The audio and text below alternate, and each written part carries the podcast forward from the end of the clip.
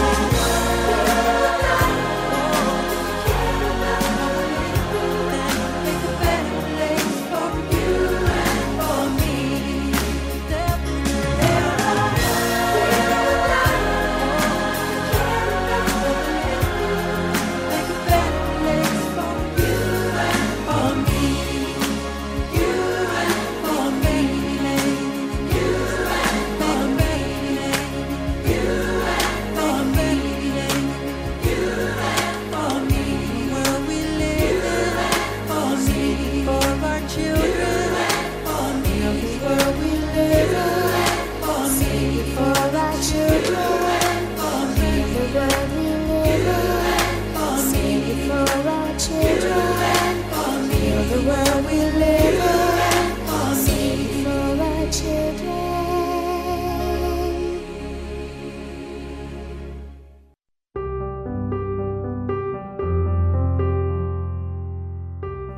今晚所收听是由 FM 九九点五 New Radio 所制作播出。每节礼拜四啊，下晡五点到六点的小树甜甜圈。大家好，我是夏天。节目一开始为大家所选播的歌曲是由 Michael Jackson 所演唱的《Heal the World》。夏天呢，跟夏天家的小朋友有一个约定，我们两母子呢常常会去逛便利商店。尤其是小朋友开学之后，因为他很习惯要吃点心，所以只要是下午接了他回家的时候，我们都会顺路去小七逛一下，看一下有什么点心可以吃，买个优格或者是买一颗茶叶蛋补补蛋白质哦。在便利商店买东西，有的时候很难去计算到刚好就是五块或十块的尾数啊，经常都会要找零，找出来的零钱有的时候就是一块、两块、三块这样子的铜板。那我跟我们家的小朋友呢，就会把它投在柜台前面的这个零钱箱里面。不管是我们谁去负责投这个零钱，投下去的时候，我们都会说世界和平。是的，世界和平这个是一个非常大的心愿。当然，我们也知道这是非常非常难以达到的梦想。可是你知道吗？夏天就是个傻瓜。我最喜欢的一句话就是世界和平，World Peace。因为我总觉得，总有一天，好希望哦，好希望这个世界可以不要有战争，可以不要有伤害，大家都能够幸福、快乐又美满。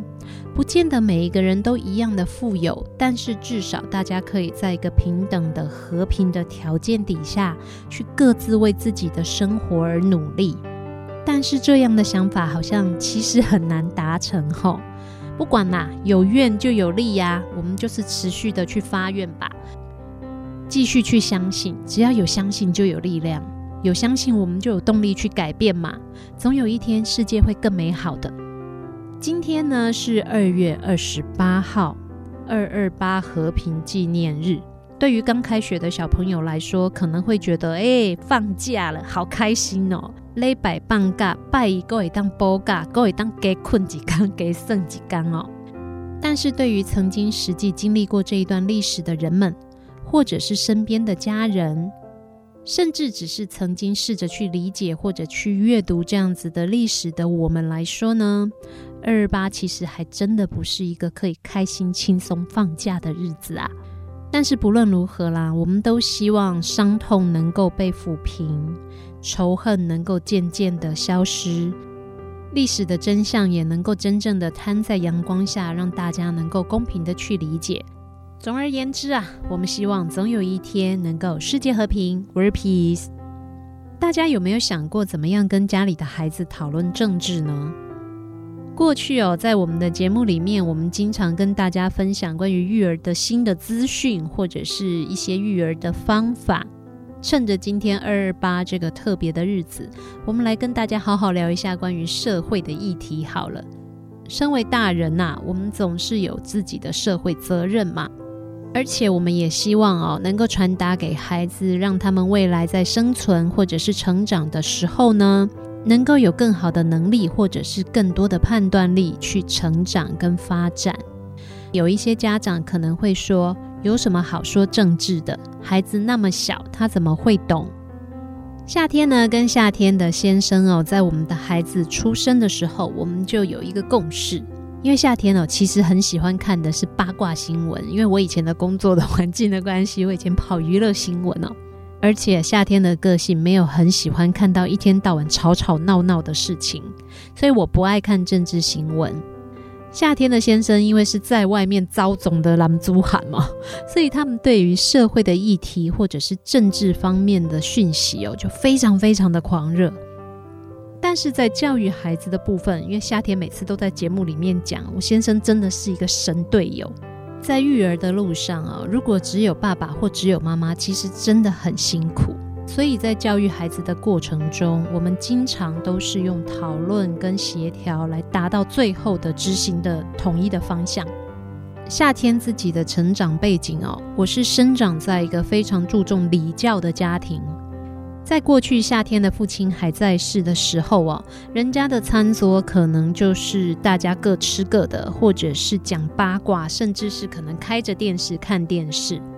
夏天的父亲呢，基本上每天都会在餐桌上跟我们分享他过去童年的时候的经历，或者是跟我们分享他听过的忠孝节义的故事。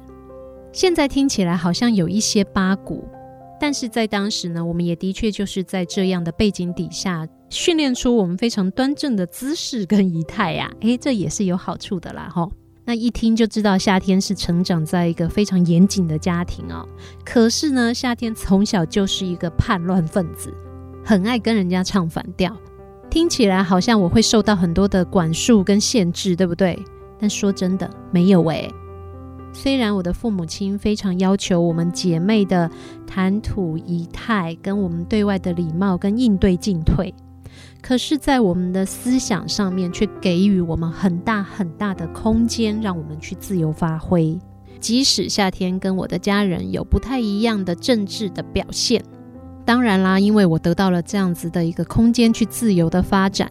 当我的孩子出生之后呢，我就跟他的爸爸好好的讨论了。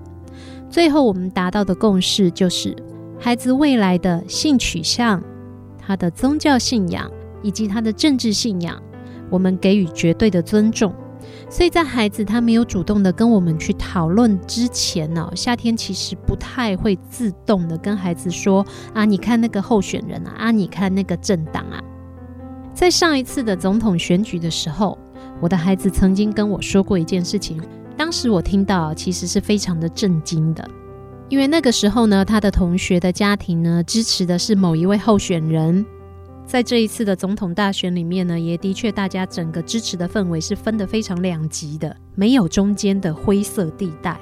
我们家小朋友回来就跟我说：“妈妈，我们班同学啊，今天哦跟我说哦，他接到那个谁谁谁的拜票电话，他就骂他脏话耶。”夏天其实吓了一跳诶，因为呢，这一个跟他这样讲的这个小女生哦，平时呢在跟我们相处的时候，其实是非常有礼貌的，而且好可爱，随时都笑眯眯的，然后也很主动大方的一个小女生。但是在面对政治的时候呢，她却的确也出现了这样子的反应。如果小朋友这样子跟你说的话，你会有什么反应呢？所以呢，我们也就利用这个机会，在一趟接送的路程当中啊，跟孩子简单的介绍了政党政治跟投票制度它存在的必要性跟它的重要性。在这个中间非常重要的一个讨论的点是，你能不能够试着停下来去尊重跟你不一样的人的声音？在现在这个社会上哦，夏天常常会感觉想法是很两极的。喜欢就是喜欢，不喜欢就是不喜欢。喜欢你，我就会非常的崇拜你；不喜欢你呢，我就会无所不用其极的去伤害你或打击你。其实我好不喜欢这样子的风格哦。为什么我们不能够存在不同的声音，又能够当彼此的朋友呢？这一直是我非常大的疑惑。但是你就会发现哦，在选举的时候，或者是讲到政治的时候，很容易就会被激化出这种“如果你跟我不一样，你就不是我的朋友”的概念。所以啦，跟孩子讨论政治重不重要呢？孩子虽然现在不懂，他也许还不理解，但是当我们去告诉他黑色是黑色，白色是白色的时候，他很容易就会被我们给影响了。因为我们所说出来的话，其实就会直接的影响到孩子未来的价值观。但是孩子他应该有自己的判断，跟他应该是有空白的一个空间，可以去做自由的选择。不管这个选择我们喜不喜欢，或者是跟我们一不一样，我们都应该要可以尊重，也都应该要可以理解。在没有伤害到别人的情况底下，为什么要限制他们去喜欢或者是讨厌谁呢？而且，虽然说政治听起来好像离孩子们还很远，但是其实这都是随时发生在我们周遭环境的事情。与其我们把它完全空白的就丢到外面的世界里面随波逐流，还不如呢，就在孩子还小的时候，在家庭当中，我们就好好的跟孩子讨论，把家庭当作是孩子的民主教室。与其让他听人家说，不如好好的培养他的政治脑袋，让他能够有一个好的判断力啊。但是，既然我们决定要跟孩子讨论政治，我们要怎么说呢？是直接告诉他说：“我跟你讲哦，那个什么什么政党就是不好。”或者是我跟你讲哦，那个哪一个候选人，你不要投他，这样子吗？这绝对不是一个好的方式嘛，对不对？而且跟孩子讨论政治也不能讲得太过于深入，因为讲真的，这个部分他们真的暂时还听不懂，而且我们所说出来的东西也不一定是正确的。那到底要怎么样跟孩子谈嘞？首先呢，我们可以试着用孩子能够听得懂的方式来好好的聊，比如说总统是什么？孩子可能不懂，总统是代表我们的国家的政治最高的领导人，也不懂得总统到底在做什么。但是如果我们试着告诉他，总统就像一个家庭的一家之主，他有责任带领我们往更好的方向去成长，也许他们就能够比较联想得到一起了。另外呢，我们也可以试着把政治跟他的生活连接在一起。比如说，我常常会跟我们家孩子讲的一句话就是：当你有多自律，你就有多大的自由；当你享受你的权利的时候，你就必须要尽义务。这会发生在什么时候呢？我们家小孩把他的乐高压个鬼头开西尊，他常常呢会很开心的把所有的乐高通通都挖出来玩，玩完以后就放在旁边跟我说：“我玩完了，我要去做别的事情。”阿姨都可以画彩啊，可以画图啊。这个时候呢，他的妈妈就会变成暴龙，告诉他：“当你享受了玩乐高的权利的时候，你就必须有整理的义务。”慢慢的把政治的观念跟想法植入到孩子的大脑晶片当中。让他们试着慢慢去理解。可是现在的社会当中啊，其实很容易发生的一个状况，就是当我们在跟人讨论事情的时候，很容易出现二分法。而在跟孩子讨论政治的时候，我们也常常觉得，因为孩子们的头脑还很简单，想得还很单纯，甚至呢，我们认为他们懂得不够多，所以会把事情分成两边，是不是对或错？但是其实讨论政治真的不能够用这样子的角度，常常在黑白当中，嗯，会存在了灰色的地带。要怎么样协助孩子用他听得懂的语言，把事情呢是深入的去讨论？这就需要爸爸妈妈去针对孩子的个性，好好的花一些功夫了。而我们既然说是协助孩子去理解、认识政治。那么，身为父母亲的我们，就应该要很清楚自己的立场。我们是在协助他去认识跟了解。当孩子越来越长大了，有一些父母可能就会发现，孩子在政治的想法跟他越离越远了。那有的时候，就因为这样子，就会产生了家庭的冲突。其实，当我们能够把我们的心胸越开阔，越能够尊重孩子跟我们有不一样的想法的时候，同样的孩子也就学习到了，在他未来的人生当中，要更能够去尊重跟他想法不一样的人。我们的态度会直接影响到孩子他们未来的高度。所以，身为父母亲的我们，真的真的要很小心、很注意哦。当孩子跟我们的想法不一样的时候，能不能够停下来听听他们说？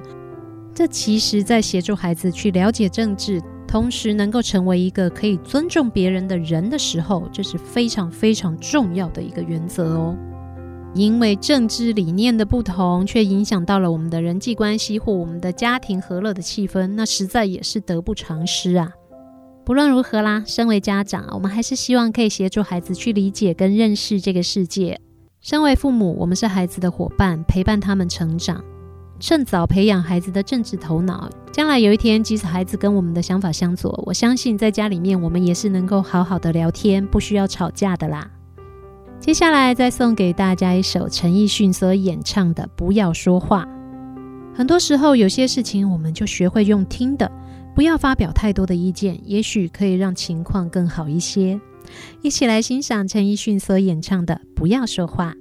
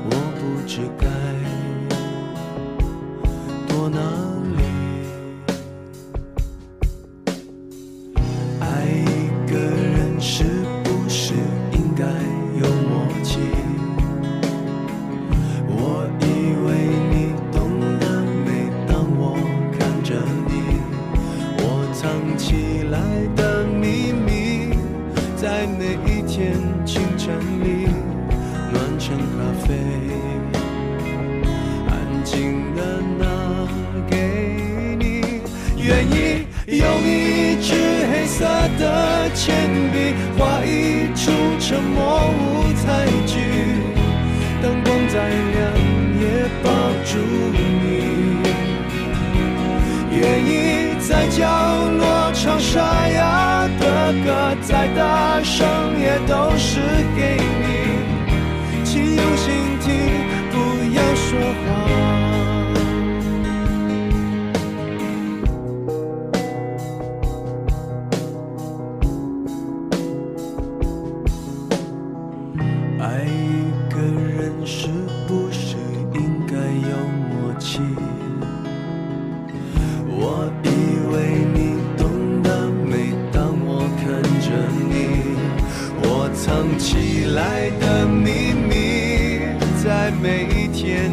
整理暖成咖啡安静的拿给你愿意用一支黑色的铅笔画一出沉默舞台剧灯光再亮也抱住你。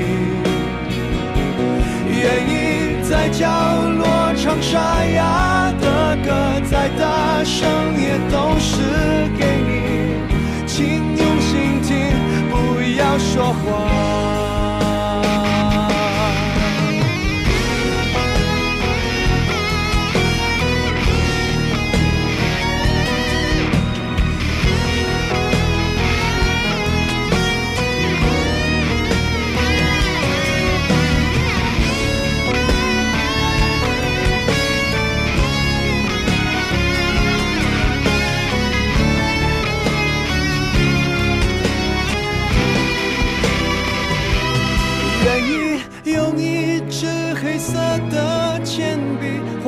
出沉默舞台剧灯光再亮也抱住你。愿意在角落唱沙哑的歌再大声也都是给你请原谅我不会说谎愿意用一支黑色的铅笔画一出沉默舞台剧，灯光再亮也抱住你。愿意在角落唱沙哑的歌，再大声也都是给你。爱是用心吗？不要说谎。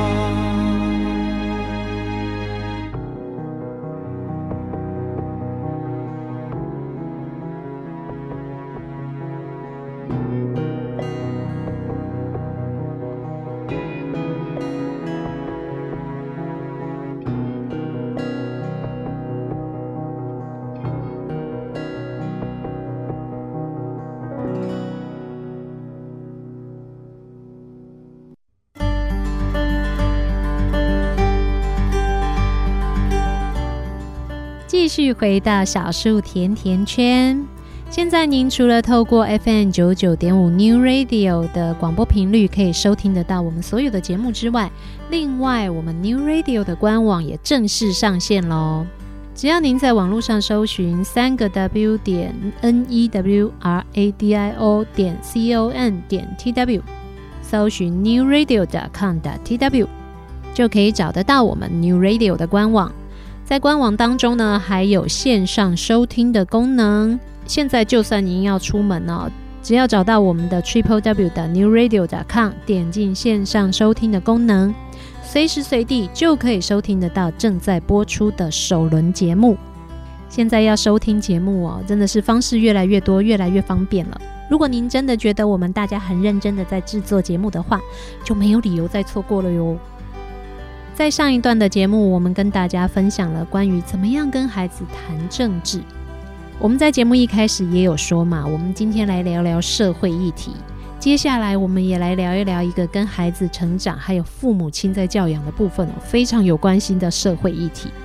在去年度呢，我们的立法院哦通过了一条民法修正案。那这个民法修正案的内容是什么？大家会想哦，民法修正案喊我有什么关系啦？喊嘎给那有什么关系？关系大了，因为立法院呢，他们通过了非常重要的一条修正案，就是在民国一百一十二年的一月一号开始要正式实施的。在法律上的定义呢，过去呢，我们会认为孩子在二十岁才是成年哦。从民国一百一十二年一月一号之后开始，孩子只要十八岁，在法律上就被认定是有完全的行为能力了。也就是说呢，以前我们会说你要二十岁呢才可以做的事情，现在只要十八岁就可以做了。十八岁，他们就是完全的成年人了哟。这代表了什么意义呢？首先，恭喜各位爸爸妈妈。你若在教囡仔时阵哦，一直感觉讲，阮家的囡仔真做顽皮，教拢教袂听，做想要甲赶出去的。来，亲爱的父母亲们，在民国一百一十二年一月一号之后，只要你的孩子年满十八岁，你都会当该豁出去了。为什么嘞？因为他已经成年了。身为一个成年人呢，就必须要完全对自己的行为负责了。也就是说呢，过去父母亲在未成年子女犯罪的时候，必须负担的连带的责任呢，在民国一百一十二年之后，就从原本的二十岁降到十八岁了。在刑法的部分呢，你只要满十八岁之后，你就必须要为你自己所做的错误行为负责。但是呢，过去在民法上面呢，成年是二十岁，也就是说，如果刑法判了你十八岁的责任，但是呢，你却未满二十岁，所以民法上面的民事的诉讼，孩子是没有办法负责的。所以父母亲哦，就要面对所谓的连带责任。但未来哦，在民国一百一十二年之后，这种状况就不会再发生了。十八岁之后，孩子只要犯错，他就必须百分之百的为自己的行为去负责。所以，不管是刑法，或者是民法，或者是民事的赔偿，都必须要由孩子自己来承担了哦。再来，有一点可能会有一些爸爸妈妈很有意见的，就是呢，十八岁就可以结婚了。但是大家会讲啊，十八岁结婚有什么好奇怪？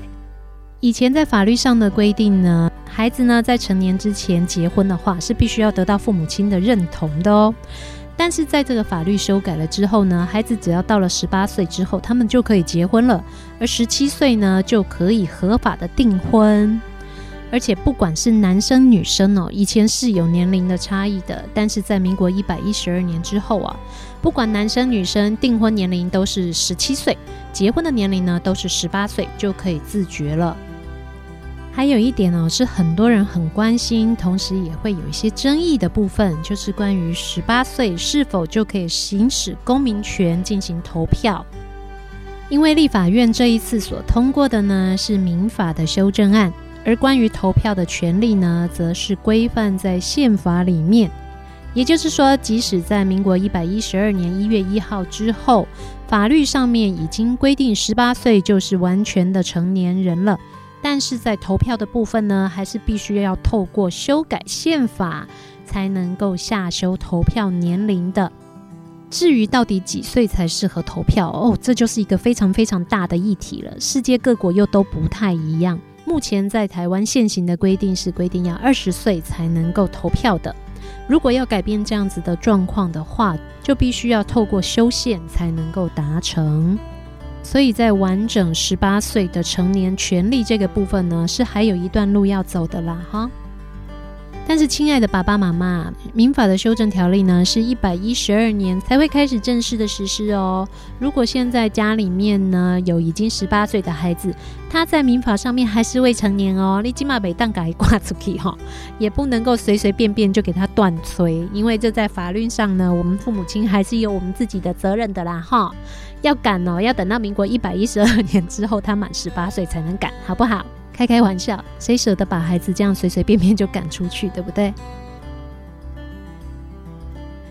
接下来再送给大家这一首歌曲，是由庾澄庆所演唱的。我知道我已经长大，嘿嘿，再等两年，十八岁就完全长大了，孩子的责任也得要自己负担喽。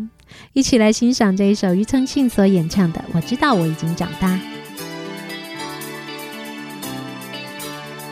在没有惊慌的身，不犹豫，不再挣扎，仰起头，不流泪，有自己的梦，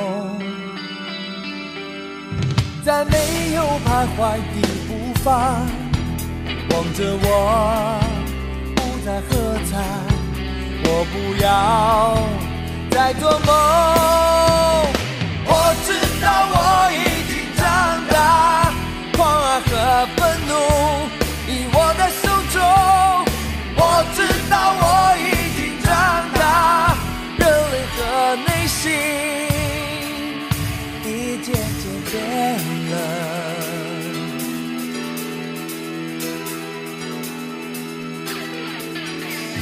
在没有惊慌的眼神，不犹豫。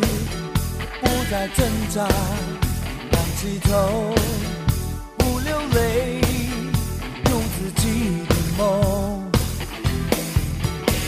在没有徘徊的步伐，望着我，不再喝彩，我不要再做梦。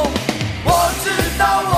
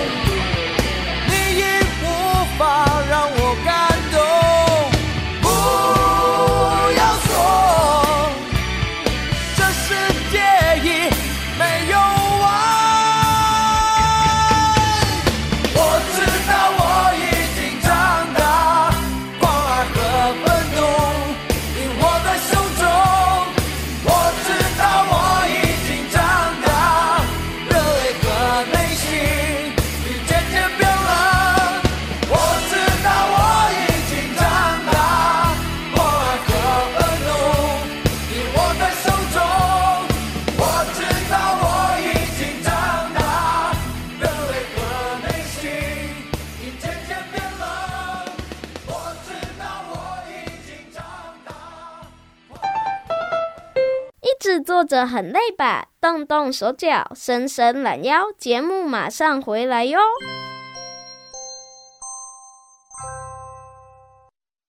爱读册囡仔没变歹，爱看册大人嘛袂歹哦。做伙来读册，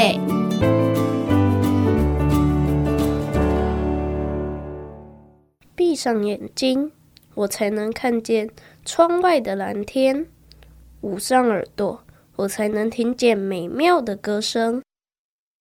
希望小提琴，文新佳慧，图蔡逢源。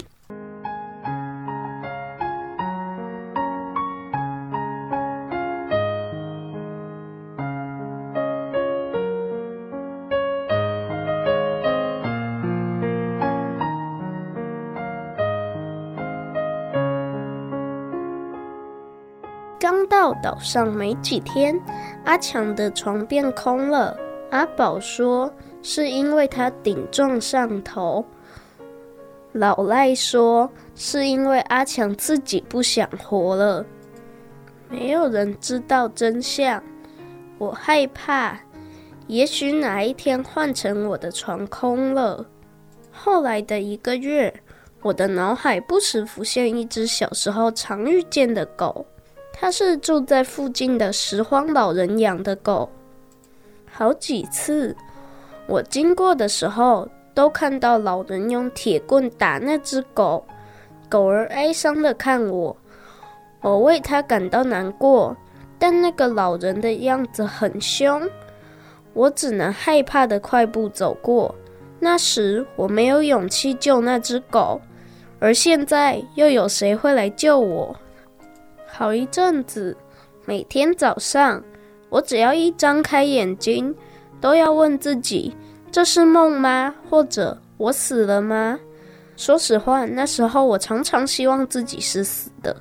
可是后来，每当读到家里来信时，我都会想：还好我还活着。木造的营房会进风，也会漏水。冬天睡觉的时候，大家冷得直打颤，破床就跟着一整夜摇晃得咯咯作响。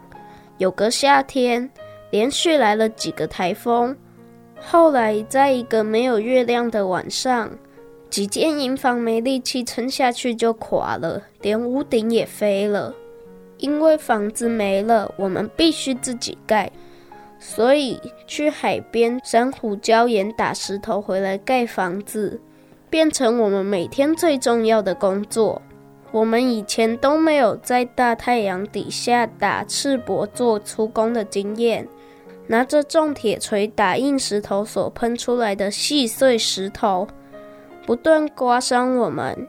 一整天下来，大家全身又是汗又是伤的，常常累得没力气说话。做完该做的工作就睡觉，隔天一早再做相同的事。一天早上，空中只有刺眼的阳光和“将将将”的打石声。阿才趁班长暂时离开时说：“我们在演一部叫《十八层地狱》的默剧电影，只可惜没有女主角。”一些人听了笑出声，老赖骂说。我们现在是用活命盖自己的地狱，你们还笑得出来？我知道阿才是故意逗笑大家的，但是老赖这么一说，大家都沉下脸来。谁也没想到，父母培育我们念大学，当了医生、老师，却是来小岛盖自己的地狱。那时候，我往海的另一边望去，努力回想家的样子。但烈日和海水洗去我大半的记忆，想不起家人的模样，让我忍不住泪水直流。反正汗水、泪水混在一起了，不会有人看到。可是发烫的石头很无情，它仿佛拒绝我的泪水似的，水痕一下子就不见了。从那一天起，我决定不在岛上再掉一滴眼泪。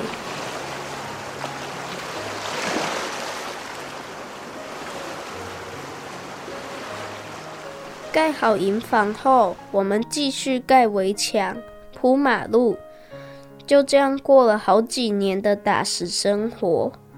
这期间，我们还做了很多事，像是下田当农夫。不过，海边的土质咸，风又大，我们失败了好几次。直到后来，我们在田地旁种了一排防风林，才成功的种活青菜。因为爸爸开了一家照相馆，从小就跟在爸爸身旁的我，多少也懂一点摄影器材和技巧。后来营区需要一个会摄影的人，我就负责这件工作。大学时，我读的是美术系，系上的老师教我们，艺术家的使命就是要以真实的体会来创作，才会感动人。在小岛上，我不是学生，也不是艺术家，而是要拍很多相片来编故事，好让在台湾的人以为我们在这里过得很好。我们有几个影友都是医生，所以要是岛上的居民发生意外或生了病，都会来营区急救或看病。渐渐的，我们也开始帮岛上的孩子补习。教他们英文、数学和理化。因此，他们对我们有一份尊敬，也有一份说不上来的害怕和好奇。几年过去，新来的长官比之前的好一点，我们也多了一些休闲活动。生活里最大的安慰，除了家里的来信，就是雅玲寄来的书了。寄书的规定很严格，检查不合格的书籍会被扔掉，所以只要一摸到家里寄来的书，我就忍不住一阵鼻酸。我跟家人说我想读有关音乐的书，他们就把所有可以找到和音乐相关的书籍，通通买来寄给我。我几乎把一个音乐系学生该读的书都读完了。营里刚好也有一些学音乐的伙伴，遇到读不懂的地方，我就向他们请教和讨论。有一段时间，我们会在休息的时候，为自己举办演奏会，乐器是我们的嘴巴，观众就是我们的心。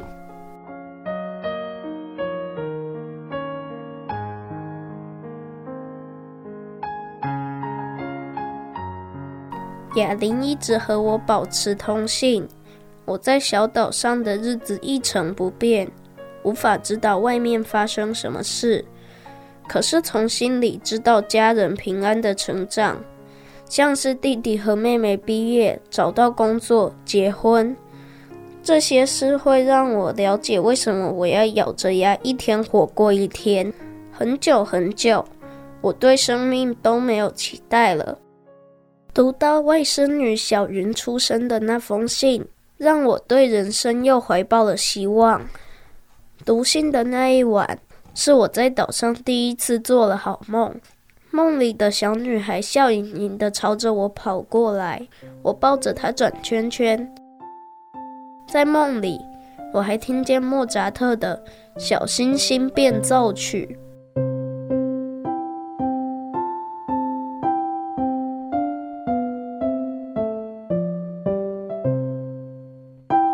看到小云渐渐长大的照片，让我越加想念他们。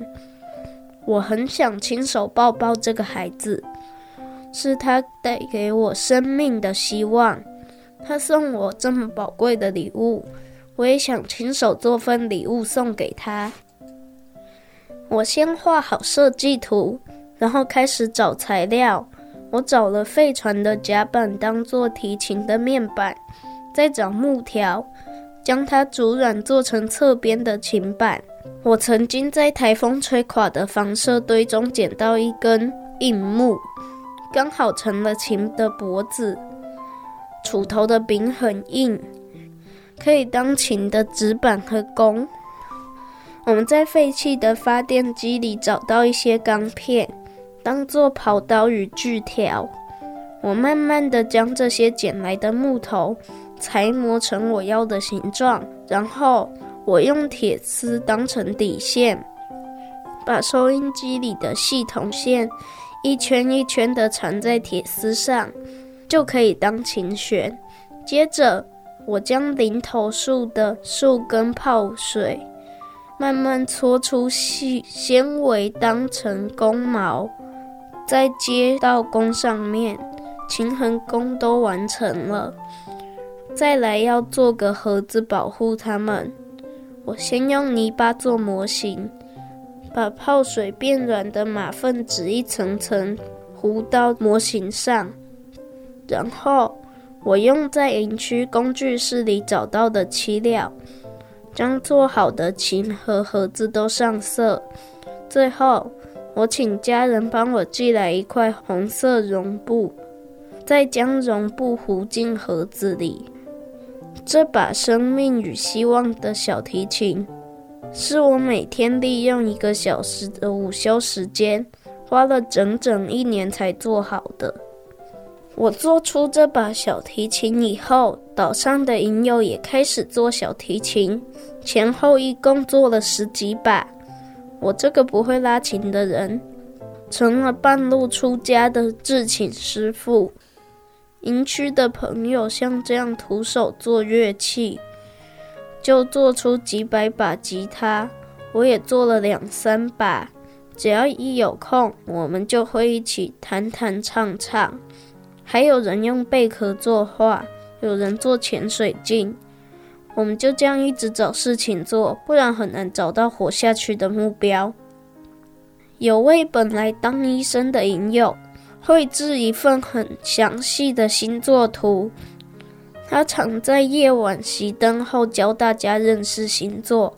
他说：“认识星座。”哪天你们要离开绿岛，即使游泳都可以靠着它找到回去台湾的方向。十几年来，我们都是看了星星才就寝的，因为当黑暗布满整个天空，一颗微小却明亮的星星，是让我们隔天要醒来的希望。以前，我不相信我可以活到一九六七年。一月一日这一天，然而它真的到来了。那几天天气很恶劣，没有渔船愿意过来绿岛。爸爸和弟弟在台东足足等了两天两夜。第三天，终于有小船愿意过来载人。我搭上船，在摇晃的很厉害的小渔船上，心情很不安。我不知道看到家人和台湾的那一刻我会怎样。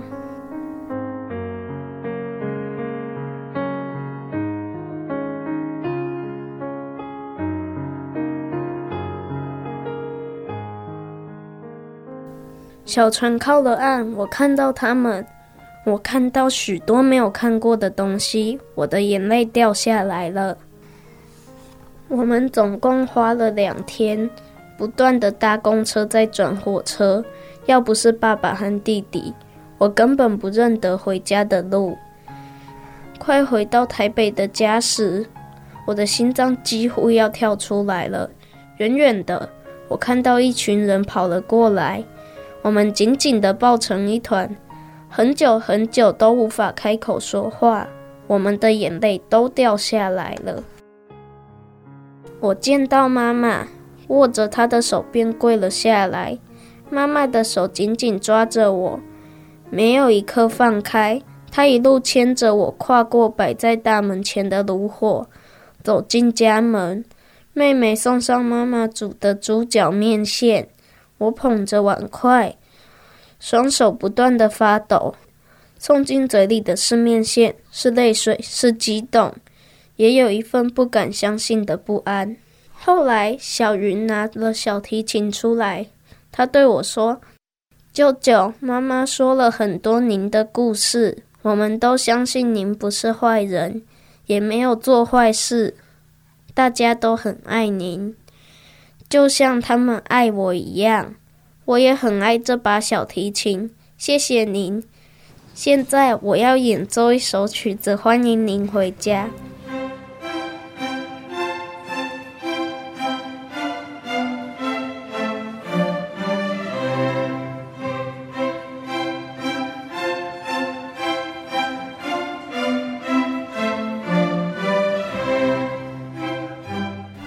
九六七年一月六日清晨，我害怕地张开眼睛，害怕看到我们自己盖的牢房，害怕这一切都是梦。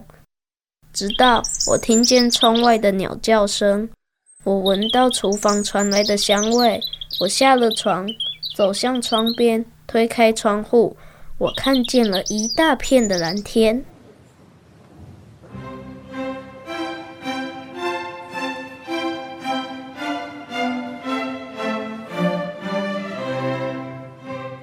西元一九四七年，由当时国民政府的烟酒专卖局查缉私烟的事件所引发的二二八事件，是在台湾历史上让人悲痛感伤的一段过去。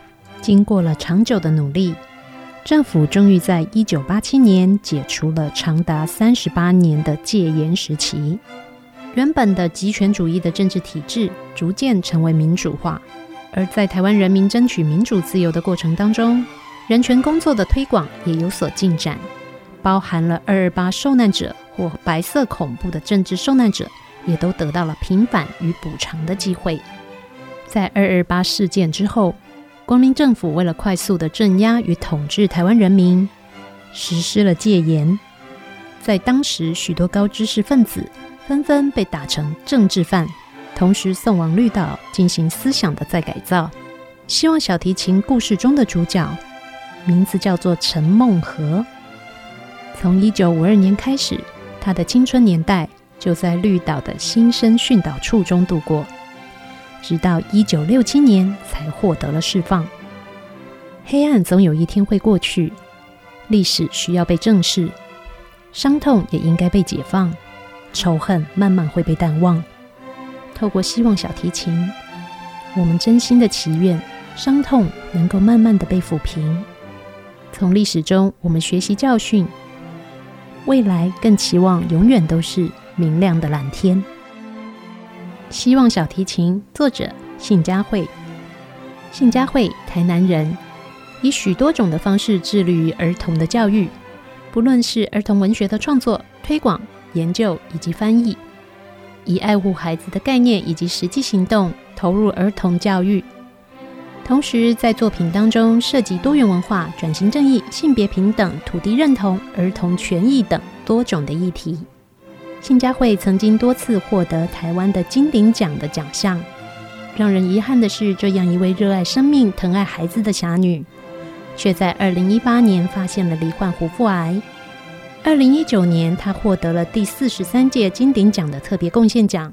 因为罹患癌症的关系，当时还由行政院长苏贞昌在二零一九年的八月二十六号提前颁奖。信佳慧也在同年的十月十六号病逝，留下了许许多多的作品以及热爱生命的心。会者蔡达元。蔡达元一九六六年生于台北市，东海大学美术系毕业，以及国立高雄师范大学视觉传达设计研究所的硕士。目前是许多学校的专任美术教师以及大学的兼任讲师。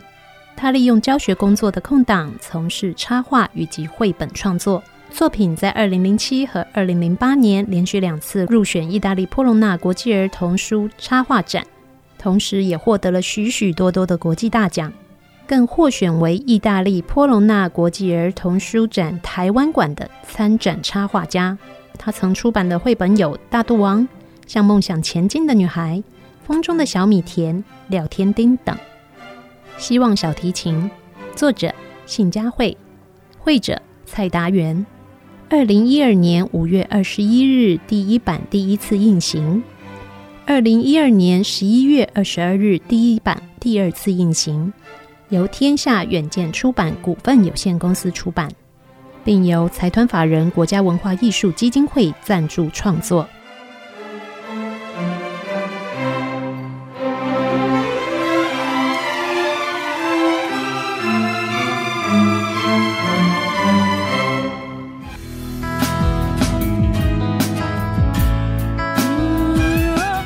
小时的节目时间又进入尾声了。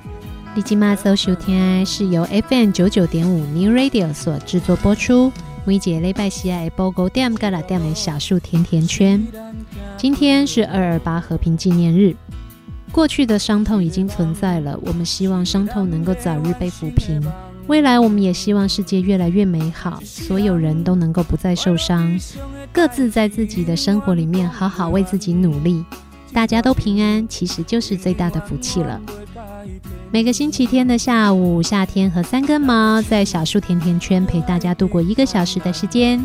下个星期我们一样在空中不见不散，等你哦。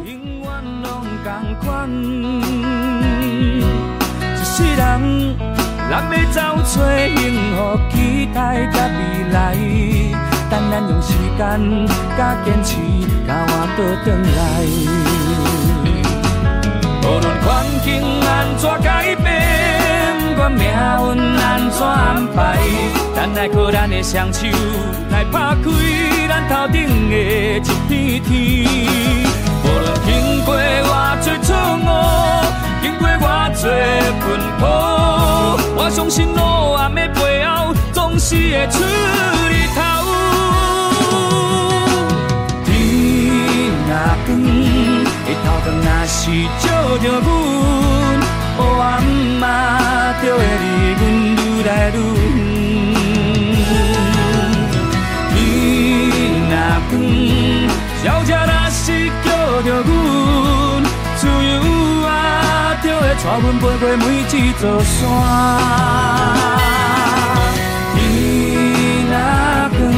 咱啥物拢嘛毋免，明啊去头前，咱咱来看。